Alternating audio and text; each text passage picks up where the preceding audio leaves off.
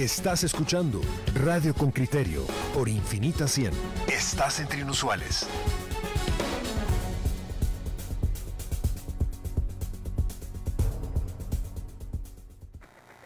Estamos de vuelta en, Radio con Criterio y queremos conversar en torno a la Cumbre de las Américas que va a realizarse en, Los Ángeles, en California, sin la presencia del gobernante de México, Andrés Manuel López Obrador, uno de los gobernantes más populares de, todo el continente, mucho más popular él en México, por ejemplo, que el presidente Biden en, en Estados Unidos.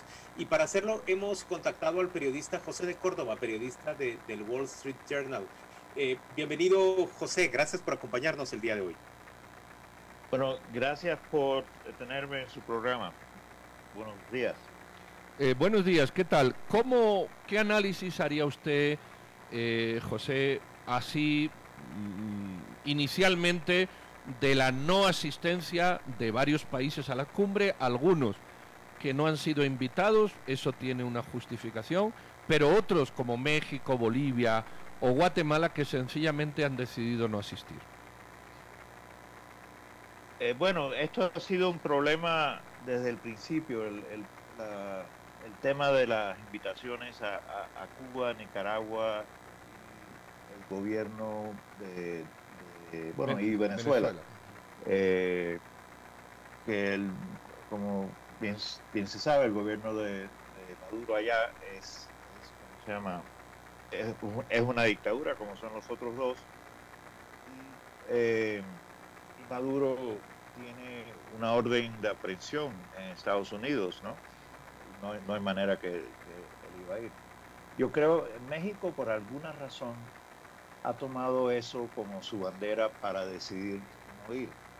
Eh, yo creo que aquí muchos analistas lo consideran como eh, como un error porque le quita al presidente López Obrador, que acaba de, como usted dice, muy popular y acaba de, venir de un triunfo en la electoral en cuatro, ganando la gobernatura de cuatro de seis estados, en donde se compitió el, el domingo, le ha quitado la posibilidad de ir a la ciudad más mexicana en Estados Unidos y dar un discurso o, plantear sus preocupaciones sobre el trato de migrantes mexicanos y más, que eso, migrantes de todo Mesoamérica y América Latina en un foro muy importante. Entonces, ellos piensan que aquí en general, analistas piensan que es un, error de parte del presidente López Obrador.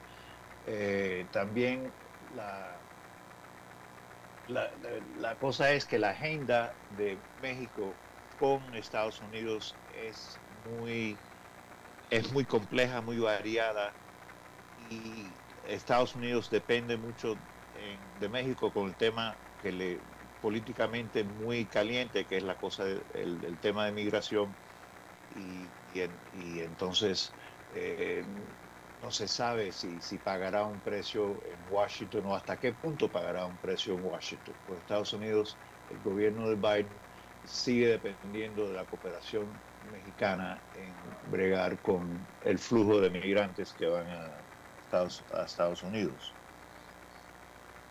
Eh, José, pero, pero pareciera que, que, que Estados Unidos tiene dificultades para relacionarse con muchos países del continente, ¿no? Que el gobierno de Biden tiene más dificultades para relacionarse con países del continente de los que llegó a tener el presidente Trump, que, era tan, bueno, tan severo, tan drástico en su relación con el continente. Bueno, Trump, eh, eh, Trump y, ¿cómo se llama? Trump y, uh, López Obrador llegaron a un modus vivendi muy, muy obvio, ¿no? Eh, Trump lo único que le importa de América Latina es el flujo de migrantes como, como bien sabe, lo que el, único punto de él era hacer la, pared, ¿no? Y era muy racista y, contra, y muy duro contra todos los migrantes latinoamericanos. Eh, eh, López Obrador, que durante su campaña se había sido muy duro con Trump y escribió un libro que se llamaba Oye Trump, igual que un libro que escribió un sociólogo eh, norteamericano de izquierda en los años, en el año, en los años 60 eh, sobre, sobre Cuba diciendo, oye, Yankee, eh, se olvidó totalmente ¿no? de, todo su gran defensa de, los migrantes cuando llegó Trump al, poder. Y le, le hizo, a Trump le dio todo lo que Trump pidió sobre parar los migrantes. La, la policía mexicana y, las Fuerzas Armadas mexicanas actuaron como, como la policía norte, como la, la autoridad de migración de, de, Estados Unidos parando a muchos migrantes que querían llegar a, allá. Ahora, eh, eso es, es, ese, esa dinámica sigue. Eh, eh, y el perdón y el cambio a cambio de eso eh, Trump no se metió con México en, en, en, otra, en otros aspectos. Entonces eh, y los dos Trump y, uh, y López Obrador tienen como una admiración muy para mí extraña eh, entre los dos. Los dos son personas líderes muy autoritarios ninguno de los dos se lleva bien con la prensa, entonces ahí hay una hermandad rara. ¿Qué podemos esperar? Y ahora con Biden, perdón. No, perdón, perdón. Continúe. No, dime. No, justamente de, en esas condiciones, ¿qué podemos esperar justamente de esta cumbre? Es decir, frente a estas condiciones políticas y cuáles son como esas expectativas frente a lo que está sucediendo alrededor de los invitados y lo que vamos a ver en estos días. Mira, eh, de estas cumbres en general, no, no sé qué, se espera poco, ¿no?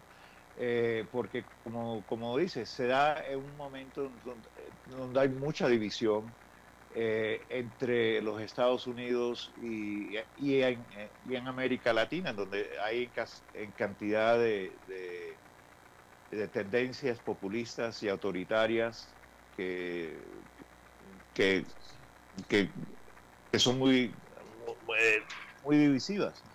También, ¿qué te iba a decir? En Estados Unidos eh, el, el, el, gobierno norteamericano eh, no ha tenido el tiempo de verdad para darle, prestarle mucha atención a América Latina o, o, el, o el, interés, sí, porque obviamente con la crisis que tiene Ucrania, con la crisis, eh, con la crisis con las tensas relaciones con China, eh, con, otros de verdad problemas súper serios, a, América Latina no no, le, no es un, una amenaza como fundamental para, para, para ellos. El problema de América Latina en general sigue siendo un, para Estados Unidos un problema de inmigración que le genera problemas políticos a, al gobierno de Biden.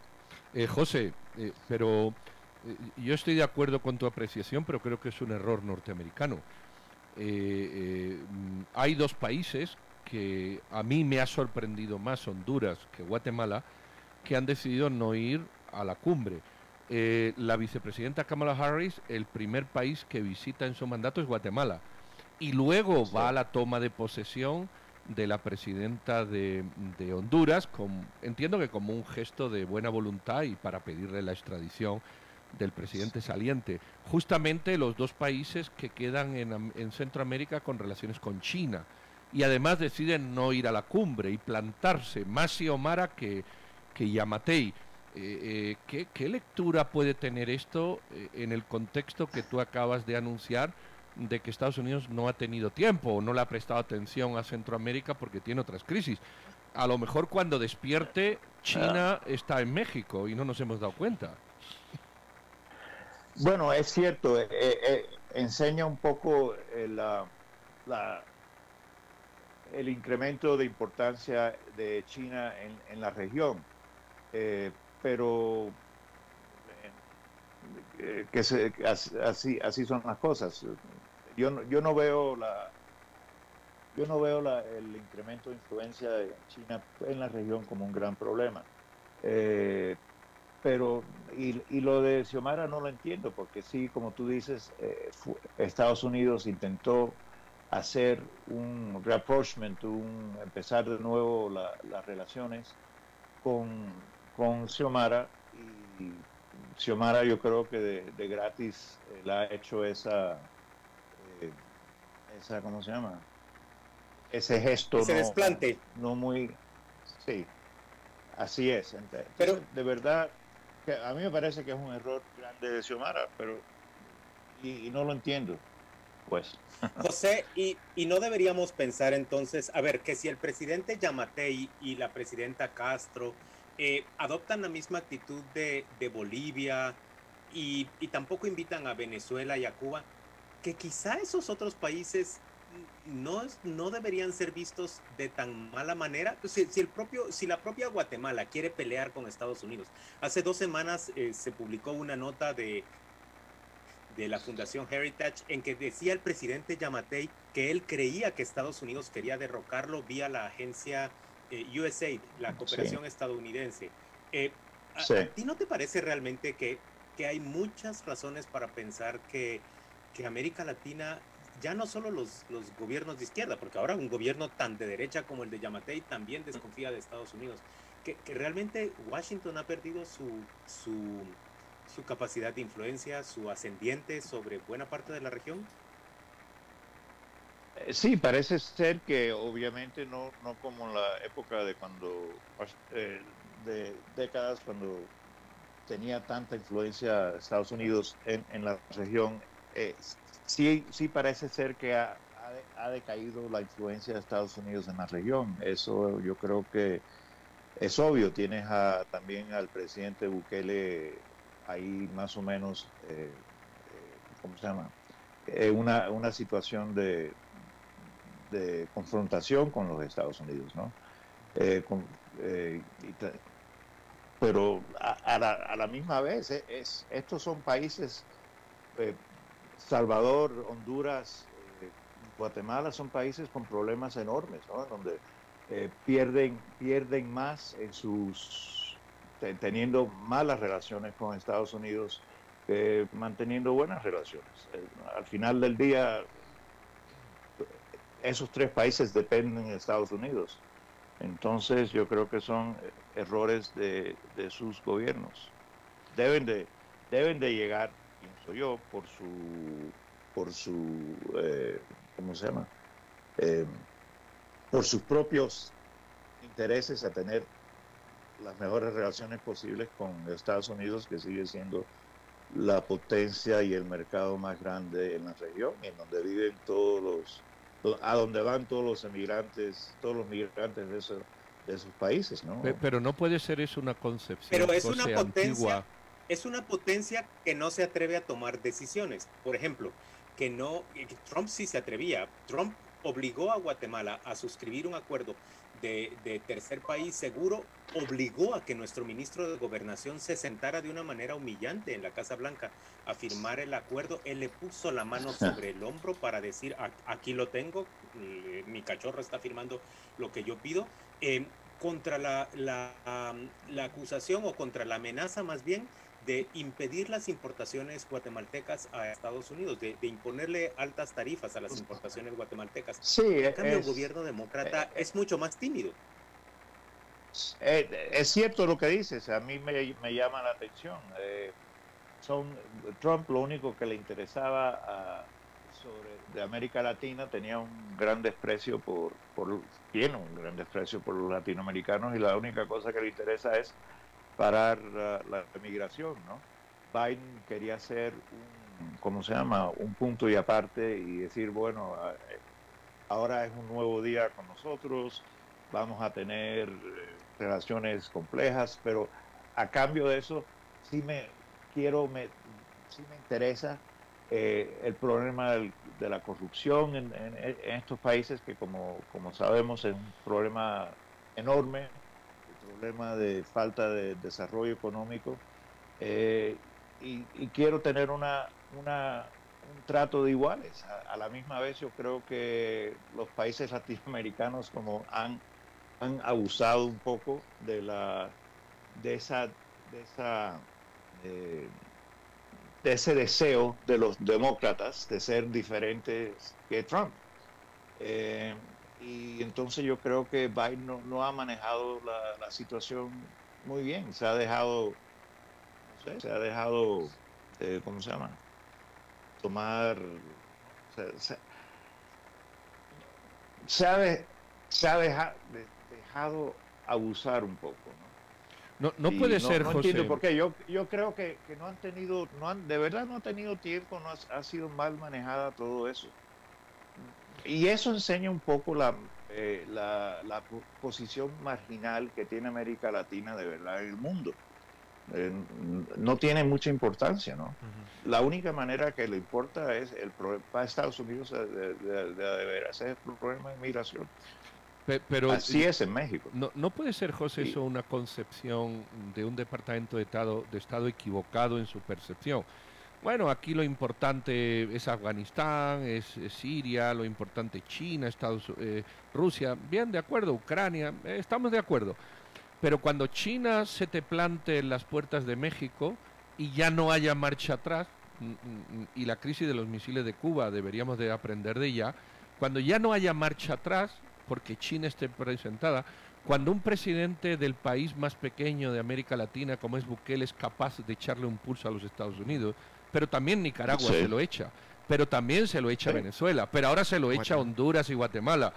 Eh, y no pasa nada, lo que estamos hablando es ante una decadencia de, la tradición norteamericana. pero es que no pasa nada porque no son importantes, pues, ¿no? En Cuba, después de la crisis de los misiles, como tú dices, tú sabes, eh, Cuba sigue existiendo ahí, ha, existido por 60 años y nadie le importa, pues, porque nadie, no van a, no va a haber una invasión de Cuba, eh, como no va a haber una invasión de, ninguno de estos países por parte de los Estados Unidos para, eh, para, porque no es un peligro existencial para los Estados Unidos, ¿no? El único, como te digo, la única cosa que representa América Latina, o que esos países en particular, para, para Estados Unidos hoy en día es el problema de migración. Y eso más que nada un problema de política, política doméstica de, del país. Por lo menos es así como yo lo veo. ¿no? Eh, igual, la gran tragedia de Nicaragua es que a, a, nadie le importa. Nicaragua le importaba cuando era al mundo, ¿no? Ahí ya Estados Unidos cuando cuando era una trinchera en la Guerra Fría. Ahora que, Pero a Rusia y a China sí les importa, eh, cuidado. No les importa a Estados Unidos. Rusia y China, bien que se han encargado de poner bases militares, bases de seguimiento, entregar batallones de tanques, romper relaciones diplomáticas. Eh, eh, eh, ese es el punto. pero, pero poco, ¿no? En serio, que el, el canal, el canal chino de, Ortega nunca, nunca fue a ninguna parte. Rusia quizá mande a, acá. Rusia hace mucho ruido, pero, su, a mí me parece que su presencia en estos países es poca. Es, no, es tan, no es muy importante. No va, no va a haber una, una flota rusa anclada en, Caracas o, en, tampoco en La Habana. Entonces, yo de verdad veo que la región poco importante para los Estados Unidos. Que es, esa es la realidad. Y por eso le, y por eso le dan tan poca importancia, ¿no? Eh, por eso no, por eso no tienen a toda su ¿cómo se llama? Quizás un error histórico enorme. Eso posiblemente sea, pero tampoco pero desde esa perspectiva podríamos decir que por principio de reciprocidad los gobiernos como el de Guatemala, por ejemplo, están en su pleno derecho de no asistir también a la cumbre, ¿no? Es decir, si nuestra región no es importante para ti, entonces ¿por qué deberíamos nosotros de preocuparnos de asistir a este tipo de espacios? ¿Podría ser esa una interpretación válida? Eh, bueno, eh, sí, pero también, eh, tú sabes, Guatemala, Honduras, estos países son países con economías débiles, con problemas graves, en donde deben, pienso yo, de, intentar eh, que los Estados Unidos, que es la gran potencia de, la, región, tenga un interés y intenta resolver los problemas de una manera, eh, ¿cómo se llama?